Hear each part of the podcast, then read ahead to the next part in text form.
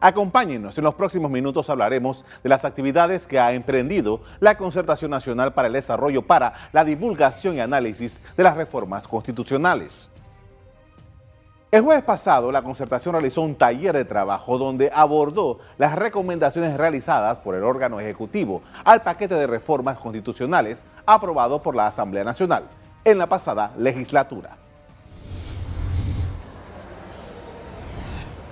Durante estas últimas semanas, el Consejo de Concertación Nacional ha analizado 21 recomendaciones que hizo la presidencia al documento aprobado por la Asamblea Nacional. La concertación señaló que las propuestas presentadas para las reformas fueron hechas para que se revisara la separación de poderes. Nosotros sí fuimos consistentes dentro de la concertación de que se revisara realmente los órganos del Estado la separación de poder y por supuesto un poco los órganos de control, entendamos Contraloría, Defensoría del Pueblo y demás. Igualmente, continuarán con el análisis de los artículos que en uso de sus facultades constitucionales incluyó la Asamblea Nacional y que no tienen relación con la propuesta original. La Asamblea, con todo su derecho en su momento, crea 90 modificaciones y se genera una un rechazo general incluso sobre las propuestas de la concertación. Por eso el alto en el camino y ese proceso de consulta que se ha iniciado a través de la Asamblea por un lado y el Ejecutivo por el otro y el Consejo Nacional de la Concertación incluyéndose,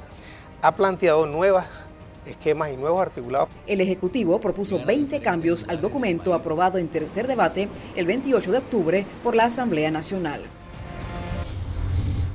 Tal cual, a principios de noviembre, el presidente Laurentino Cortizo presentó a los miembros del Consejo de la Concertación Nacional para el Desarrollo estas 20 modificaciones al proyecto de reformas constitucionales de los 96 artículos aprobados por la Asamblea Nacional.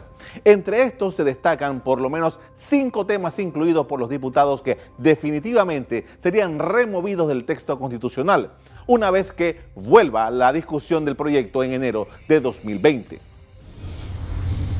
Una es la relativa a que el texto constitucional establezca que el matrimonio sea solo entre hombre y mujer. Otra es la creación de un fiscal superior nombrado por los diputados para investigar a los eh, procuradores. La tercera es que los diputados sean investigados por el procurador de la administración. Otro de los elementos es que los diputados puedan modificar el presupuesto general del Estado y la quinta objeción es lo aprobado respecto a la facultad de los diputados para destituir a un ministro de Estado. En este mes de noviembre cambió el escenario con el tema de las reformas, tras la decisión del Ejecutivo y el Legislativo de abrir una etapa de consultas con diferentes grupos de la sociedad. La concertación ha realizado talleres sobre el tema. En esta etapa de consultas ha surgido la idea, por ejemplo, de crear una variante a la Cámara Legislativa con la adopción de 10 diputados nacionales. La Asamblea estaría integrada por 71 diputados circuitales y 10 nacionales. De darse un consenso, consenso, este tema podría ser integrado a la discusión de enero. En estos días, la concertación ha analizado las 20 recomendaciones que hizo la presidencia al documento aprobado por la Asamblea. Recordemos que el Ejecutivo envió el documento al legislativo sin hacer ningún ajuste al texto original. Paralelamente a esto, en la Asamblea Nacional semanalmente se han recibido a los grupos que tienen observaciones sobre las modificaciones aprobadas en primera legislatura. Por lo menos unos 100 voceros de diversos grupos han pasado por el Pleno de la Asamblea Nacional para expresar sus puntos de vista sobre el paquete de reformas aprobado en el mes de octubre pasado. Tres jornadas se completaron la semana pasada y con las sesiones extraordinarias la agenda variará.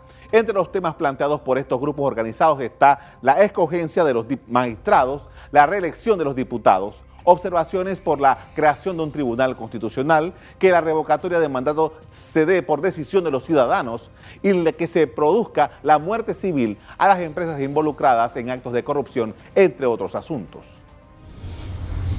Mientras tanto, el presidente de la República pidió a los panameños que aprovechen este momento y aseguró que el momento muestra que solo hay dos vías en este tema.